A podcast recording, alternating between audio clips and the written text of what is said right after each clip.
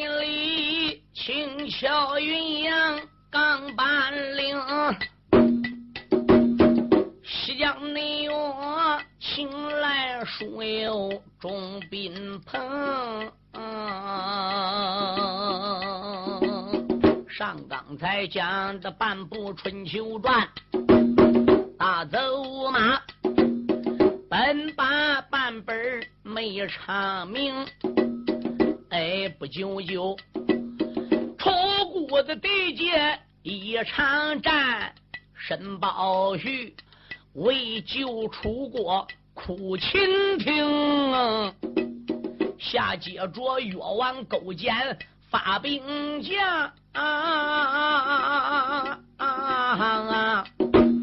领人马抄了姑苏城啊！那是内后伍子胥跨过长江回姑苏府，领人马一个劲儿的追翻兵，把勾践。背回了会稽山一座啊！那个越王主驾下又出来二英雄，有一个兵马的大帅叫文仲，有一个丞相范蠡，比人能啊，那是内后。五岳之战刚开始，大灵山来了西施老寂静，晚风楼害死了大帅伍子胥。那时候雷打伍子，这个孙圣公可怜人。娇艳出国把三宝，小五心借出法务报冤恨，血战西施没法领，三五子才被人拿到三十三天，那个玉龙宫神主玉皇飘圣旨。雷打了那位飞熊星，可怜人飞熊三转世，下接着十二国走马春秋那个一场争，这都是后来的言辞慢交代。啊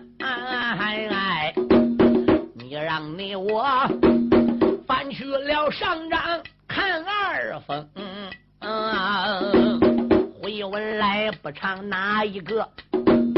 那个分界官，我在唱二爷刘占雄，他在那总兵府里认了字，爷儿俩被人困得紧蹬蹬，老周滚马背。传命令，那些兵将来一个群打得群拥，困住了刘盖这个英雄将啊！小刘盖几天来马背战场也都没击冲哦，他饿了几天，病急发发狠，还要血染分界城啊！坐下了一匹的能行马，手里边才把大刀领，一心心要带老周滚。我奈奈何？他匹马单刀难往外冲。刘占雄赤手空拳无兵刃呐，那周滚，手下的大将多威风啊！这些内准儿，群打的群勇来拼命。这刘小爷身上淌汗湿了一身，千军的一发令为急门半空内中有匹的马跑闸门中，哦听说马背的吊鞍刘神王啊马身上驮来了一位。女英雄坐下了酒店卧云居，手里边拎着刀绣容。同志们若问他是谁，这就是少帅夫人李月英。三五子军务的营里算得准，所以那才把城里的事情算得才清。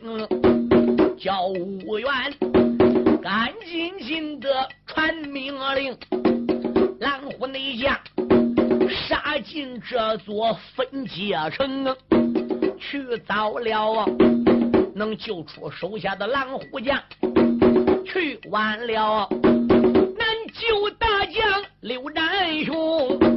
武圣人如此的这般讲一遍呢。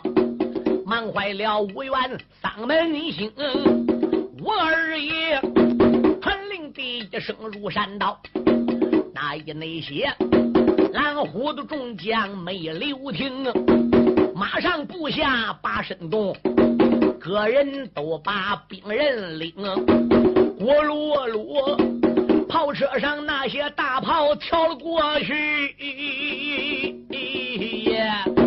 传命令才把北门来轰，吴少帅来攻打分界关一座，他夫人才一提宝马腾了空，玉女帅匹马的单刀先进去，这匹内马。围绕空中叫出声，啊李月英一看，大家开始攻城，但是一时还不一定能攻进来。别回头按照孙先生、孙武子所说的，刘家父子再有危险，我得先进去帮忙。李月英一提九点卧云去，马打半空中，还不如进来了。门。围绕分界关的上空开始转，哎，就转到十字街口的东边朝下边一看，灯火辉煌，不知是咋回事下来瞧瞧，他棒打仙桃打半空中往下坠，越坠越近，越看越真。喂，真有个刘占雄，而并且那一位少总兵手端大刀，在人群的包围之中，正在拼命。哎，有个老总总兵怎么样？坐个马身上指挥，带到，一定把这个小子刘盖给我逮到，把刘占雄也给我拿下。那一员将矮人围在海心呐，看看就有危险。你看看，年轻小孩三四天没吃饭，再遇到这些事儿，这时啊，姑娘李月英就喊了：“对嘿，二叔刘占雄，不要害怕，侄妻子李月英来了。”李月英这时啊，棒打仙桃就坠了下来了。刘占雄一看李月英到了，怎么样？他也长着劲头子。孩子，快来呀！被围在当中的那个周盖是你弟弟刘盖，那是我的儿，这可不带假的。你赶紧把这些兵将给我杀了吧！李月英一匹马，一口刀，卷入了战圈，怎么样？帮助了小爷刘盖的忙。上三下四，左五右六，插花盖顶，古树盘根。李月英的武术本来就好，虽然是女流之辈，听过黑风山那一节书，都知道他有个男人之志，是个力大无穷的绝世。所以这时候啊，出兵出将吃不少亏。有些人看透火候了，直接就窜了，偷偷都溜了。最后这些兵将还杀的、受伤的、跑的。呃，就山下周滚一个人。周滚这是催马端刀上，要来逮小爷刘盖。刘盖要上去拼命。李月英说：“你别忙，跟我讲讲他是谁，究竟是咋回事？”刘盖又说了一遍。姑娘听罢刘盖讲的话，跟大营里孙武子说的一样一样。孙武子就跟搁城里看似的。李月英说：“好，带我来会他。”刚才他们这些出兵出将人多势众，李月英搁人窝里打，他来不点掏宝贝。哎，现在跟钟滚俩一交手战，心想我要能战过你很好，我要战不过你的话是，我就干脆掏宝将你拿下。所以这个时候，姑娘有两手准备。谁知李月英年纪轻轻，厉害无比。总兵周滚在战场上跟李月英才打有十趟，哎，李月英走马河西，连宝贝都没用住。这时吴兴打北门外边也杀了进来，背下分界关，砍倒楚国的旗子，竖起了伍子胥的大旗。这时候伍子胥这怎么样？也在后边拔营起来，命令三军怎么样？抓紧杀进分界关呢？朝进入了分界关，收服了出兵出将，打开牢房，救出了谭家弟兄四个人。刘占雄跟伍子胥碰了面，伍子胥传令叫人备一口棺材给他弟妹杨氏怎么样？给成了殓。话，琐碎事情安排结束，天也亮了。这时，刘占雄跟二哥伍元商量，得把小贼周滚押到灵棚里，好给我夫人和祭灵魂呢。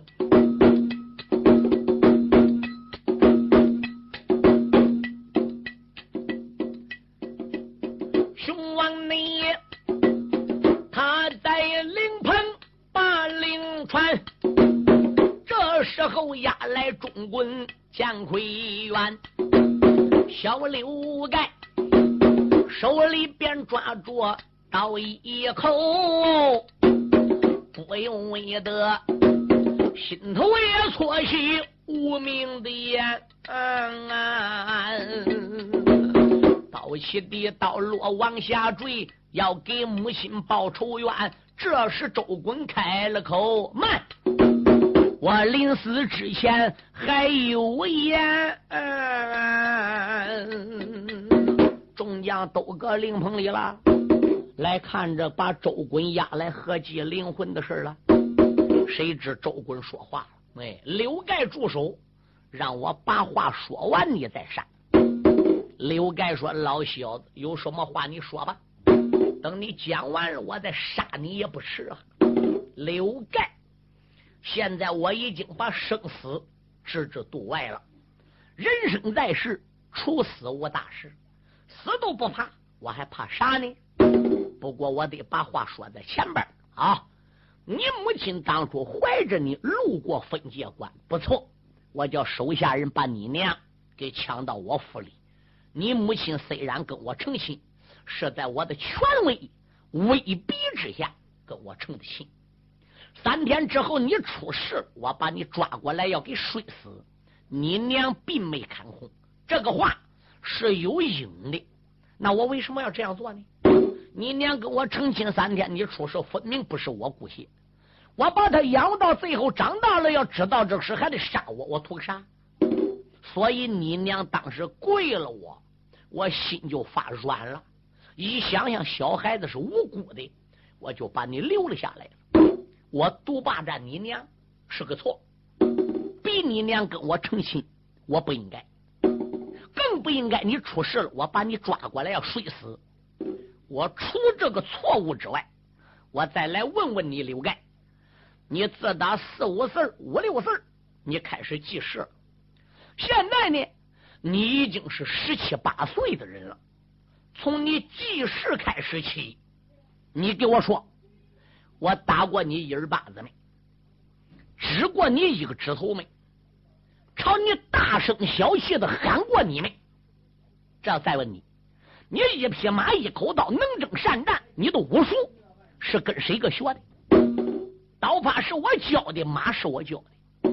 没有我教你刀马纯实，你刘盖也没有今天。我把你养我十几年，从小一点点我没打过你一下，我真把你当做亲生之子看待。你母亲跟我过那么多年，也没给我留一男半女。现在你父亲来了，你母亲跟你说实话，你把我对你的十几年养育之恩，整个给忘记了。我抢你娘有罪，我要摔死你有罪，但是我养你十几年，我也有恩呐。到回头你再亲手把我头给割了，刘盖，我认为这个世道太也有点不公正。不相信你仔细再回忆回忆，从小我是怎么抱你的，我是怎么驮你的？你骑搁我的身上边，我四肢在地，你两手左我的耳朵，把我当马骑，架架对我顶上直给我打。你再想想，嗯，那时你不知道我是你义父。那时你不知道我是你家仇人，嗯，现在你已经知道，知道也不能把当初的恩给忘失了。小人记仇，君子记恩。话说到此时为止，你要觉能对起我，你都杀我；你要觉对不起我，你就放我一命。列位，你别说刘盖叫周滚那样一提起来往事哟。小爷刘盖再一回忆回忆，那你别说，嗯，这个老家伙对我还真不孬，良心话。对，往天我不知道他这里是我养父，这俺娘今夜里边才说明，谁又知道这个事呢？嗯，现在我要真举刀把他杀，再回想这十几年，他还对我不孬嘞。焦岩一迈步过来了，焦岩说：“乖孩子，周老总兵讲的对。”小人记仇，君子记恩。你呀，是他十几年来的心血，把你养活大的，又传你刀马纯熟，对你呢也算有点小恩啊。他抢了你娘呢，又有过，拿他这个功可以遮过，你不能亲手杀他。可是我再问你，周滚，你把他养活大了，他不应该杀你。生父不如养父这一句话有理，但是他的母亲杨氏是我二嫂子，是刘占雄的老婆。刘盖不够根杀你，你抢了刘占雄的妻子，刘占雄可该杀你呢？你对刘占雄有恩没？焦烟这话坏，他有两块点子。嗯，他按刘占雄一举子刘占雄过桥，这话又错。趁住大儿子刘盖手里，把刀抓过来，往上边一亮，刀起刀落，咔嚓！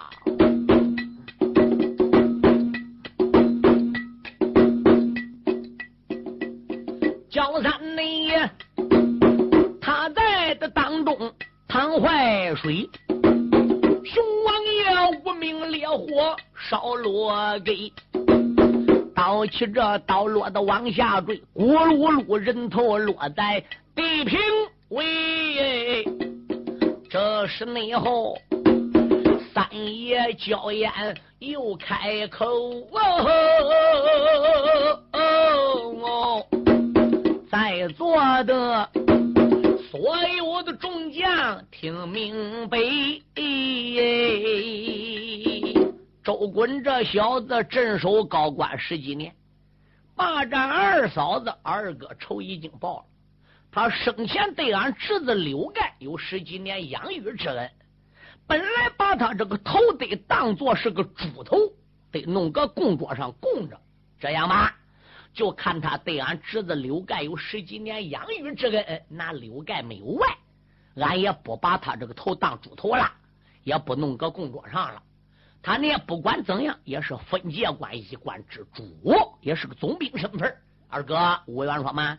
就给他一口棺子啊，叫人呢找个合适地方给他葬了。关于他一家老少呢，其他人没有罪，怎么样？该放都放吧。你看这些亲属啊，啊，他自己母亲啊，哥哥了、弟弟啦、侄子啦，我的那都不必要再杀了。我元说就这样安排，一句话，城里边事情结束，给杨氏夫人这个大病给送下去了，掩埋了。伍子胥下令，就叫刘盖、吴兴，加之上曹文龙，哎，以及尹成龙、洪玉龙这一班少将，就陪着刘盖在分界关临时给杨氏守孝。哎，等你们守孝到了一个月了，你们大家呢再离开分界关，再带着三千孝子兵，把三条龙凤命的尸体和太子千岁的龙家包袱，再去追赶我们大家，好吧？一般少将男女留在此关为杨氏守孝。伍子胥一声令下，刘占雄、焦彦仍然为马前先行官，周北瑞做押粮官，其他狼虎众将没点倒的各有重任在身。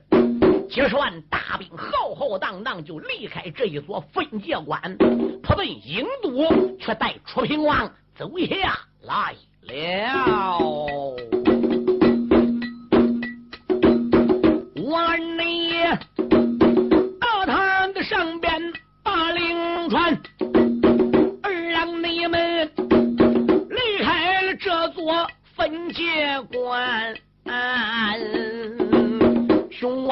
他和焦艳领命令哎，点起了二郎兵三千，朝和内河先锋部队往前进。这一天顶到九龙山，占雄、焦彦弟兄两个人带着三千兵离开分界关，飞时一日，这一日到达了九龙岗。九龙岗是一座山呐，也不是怎么样过于高的，要高那就不能叫岗了。哎，本来打九龙岗能过去。九龙岗又不是城市，哎，而并且有路从九龙岗下边往上边通，然后再从九龙岗往九龙岗那边去。可是现在不管了，九龙岗上是营挨营，营连营，营营不断，仗挨仗，仗接仗，仗连仗，仗仗相连，鹿角挨鹿角，营房挨营房，帐篷挨帐篷，都打着楚国的旗号。快马一报给刘占雄、焦燕和刘占雄老弟儿俩一商量，三千先头部队搁九龙岗下临时把大营呢给扎下来吧，叫打听一下子此地哪里的兵，谁挂的帅，来干啥的？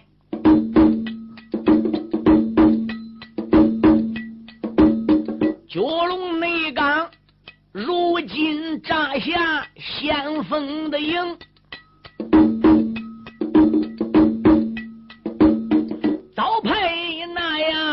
手下的探子去打听。嗯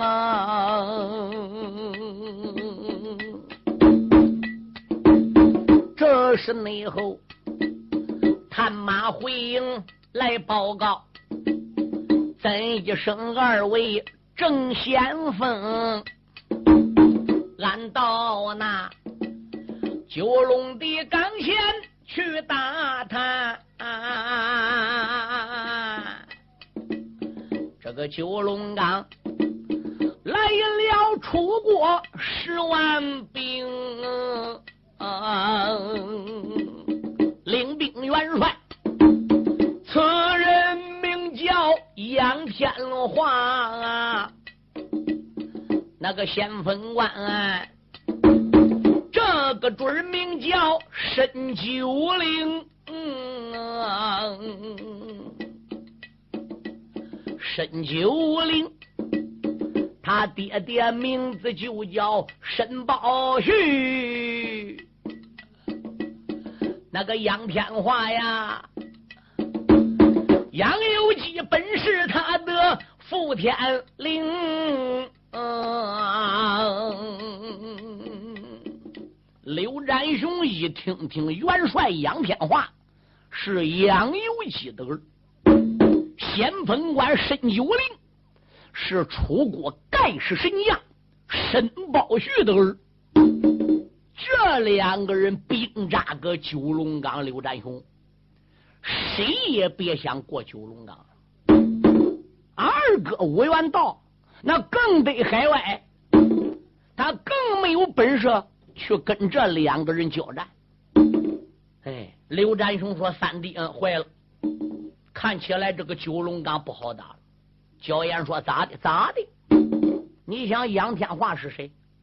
伍子胥又是谁？杨天华跟伍子胥又是啥关系？嗯，当年老元帅杨由基无儿，我的老背父老亚相吴车才把二哥吴元过继给杨由基当他的义子，又是他徒弟。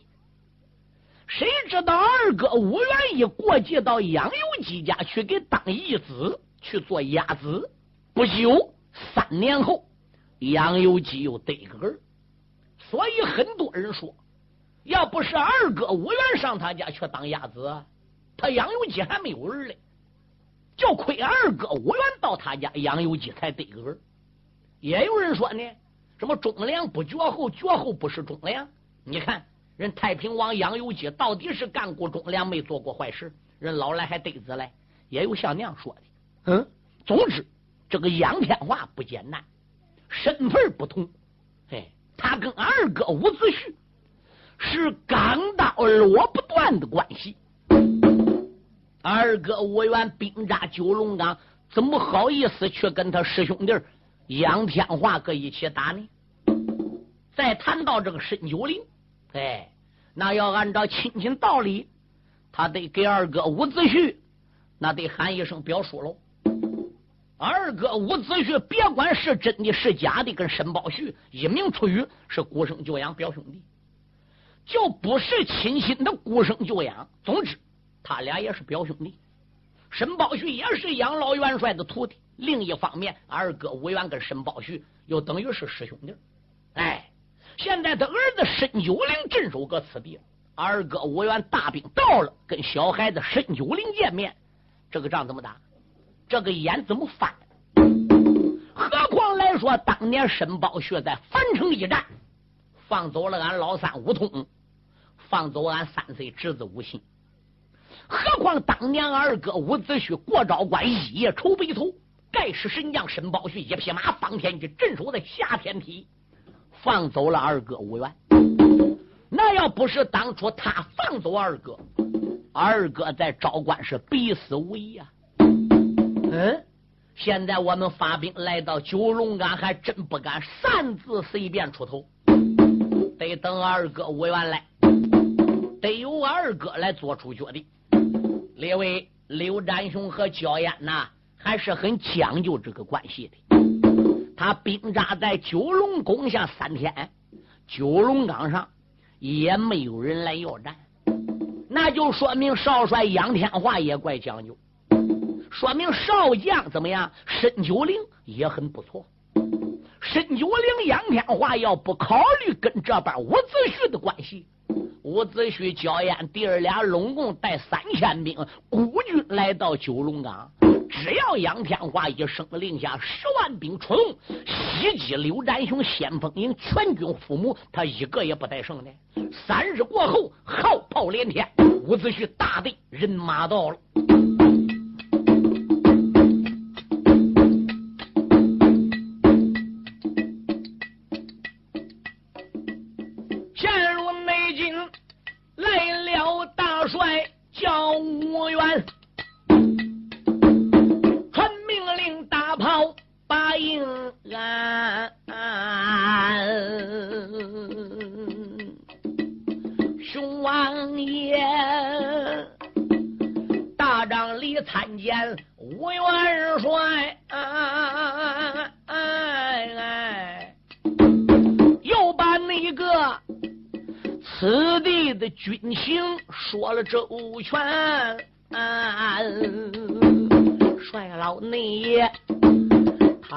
说收营带兵是杨天华哟，也不由得一阵阵的犯了个难。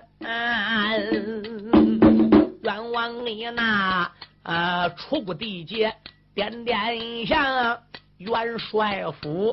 义父不住判一番，俺师弟应都挂帅领兵将哦，老人那家为什么准俺师弟把我拦？别人在此，我的好翻眼呐！小师弟来，我如何的走马奔阵前？吴元帅，大帐的里边还难为。这时内后又来了五通排行三。嗯三爷五通来到大帐，朝五元一抱拳，口尊道一声：“二哥，三弟五通，我有几句话讲啊。”五通说：“三弟，你讲吧。”二哥展雄领兵到此地三天，杨天华跟申九龄没露头，我认为他们这爷儿俩还是很讲究，总算。对我们不错，哎，可是二哥刘占雄和三哥焦艳往日野性难改，马过是他这爷儿俩守个九龙岗，要是别人以二哥的脾气，早已经走马了。刘占雄说：“可不是吗？他好，俺也好，这就叫人敬俺一尺，俺敬人一丈。人敬俺一丈，俺得把人捧在天顶上。可是话说回来喽。”俺尊敬他，俺也不走嘛；他尊敬俺，他也不走嘛。那他不走马，他领兵带将不搁出谷，他搁个半道上九龙岗，兵扎个山上，扎个个路当阳，拦俺干啥的？俺发兵奔出谷，俺干啥的？俺是报仇的，哎，俺是来伐楚王的，哎，他打着了出谷郢都，按道理说，压根就不该来，帅就不该挂。兵就不该领，他领了来了，这个目的对我们就是不好。就这，我们也不能去走马，那怎么办？不能到那停着，战争不能停止。今天天晚都算，明天天亮你修一封表，差人前往九龙岗面见我们的师兄弟杨天华，咱来个先礼后兵，你看怎么样？吴元说：“三弟的打算。”和二哥考虑的一样，应该如此。大营周围该挖下马坑的也挖下马坑，传令安民埋锅造饭是了，叫小兵守好大营。一句话，到第二天用过早饭，伍子胥下令扫鼓举将。狼虎众将来到大帐里，伍子胥就先说话了：“狼虎众将听清，昨天我们已经研究好。”今天差人赶往九龙岗面见杨天华，我们先去递帖子啊。如果说请他让道，他要不让，最后我们再走马无意见高低，这叫先礼后兵。因为我跟这二位有特殊的关系，非比寻同啊。不过下属之人会文不会武的，不能去下属；会武不会文的，不能下属。一张嘴伶牙俐齿能说会讲的，才可去下书。那现在谁去下书呢？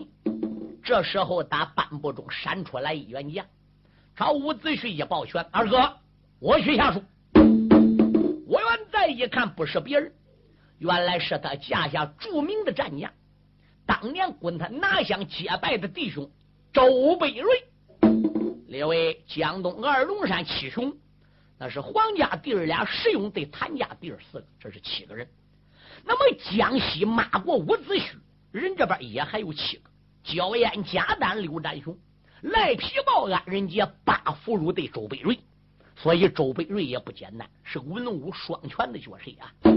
周北瑞而并且呢，长得也很漂亮，一张脸是五儿八级黑，黑中发亮，亮里生光，光里带彩，彩中带玉，是个周正黑。不是一般人黑黑过发紫紫过都死了，所以周北瑞迈步过来，二哥贤弟我去下书。伍子胥说好，现在我就修书。我愿把书给修好了，对，就当时之间呢，往信封里塞好，封好之后就交给了周北瑞。贤弟早去早回，我等你消息。周北瑞说知道了。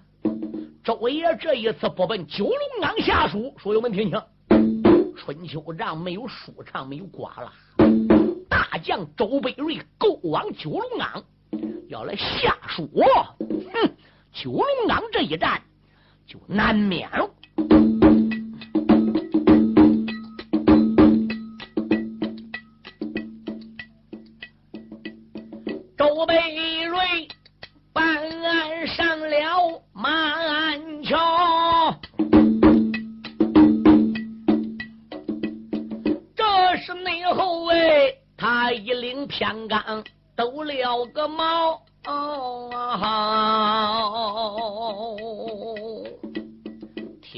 报炮打燕飞，跑得少，脑海里一阵的阵地翻波涛。冤枉着九龙岗上点了点下，杨元帅连连愿意遭。伍子胥跟你本是个师兄弟啊，谁不知你杨我两家有陈交？这一那次为啥领兵来阻路？何扎内扎难坏了二哥帅招讨，所以内我。九龙的岗上下书信，闹不好，折不掉两下动枪刀。啊英雄爷大马来得快，看了你看，楚国的大营来到了，压下了大将周北瑞，我再把楚国的少帅被你秒。这时，少帅杨天华已经驾坐在帅帐了。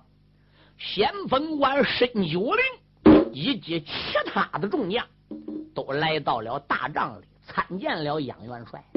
杨天华说：“众将啊，刘占雄、焦燕带着先头部队来到了此地。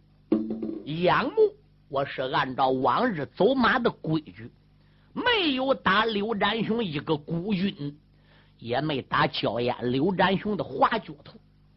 现在伍子胥的大部队到了，昨天就已经安好营了，所以啊，今天已经到了不能再不出马的地步了。所以把你们大家召集到帅帐，我们研究一下如何对付伍子胥。报杨元帅，杨天华说：“报齐何事？”有事不敢不报，无事非敢乱传。大元帅伍子胥兵扎在高山之下，已经差人来到九龙岗下属了。哦，杨天华心里想：二哥不简单，你还很讲究啊！来人，把吴国大营之中的下属之人带上帐来。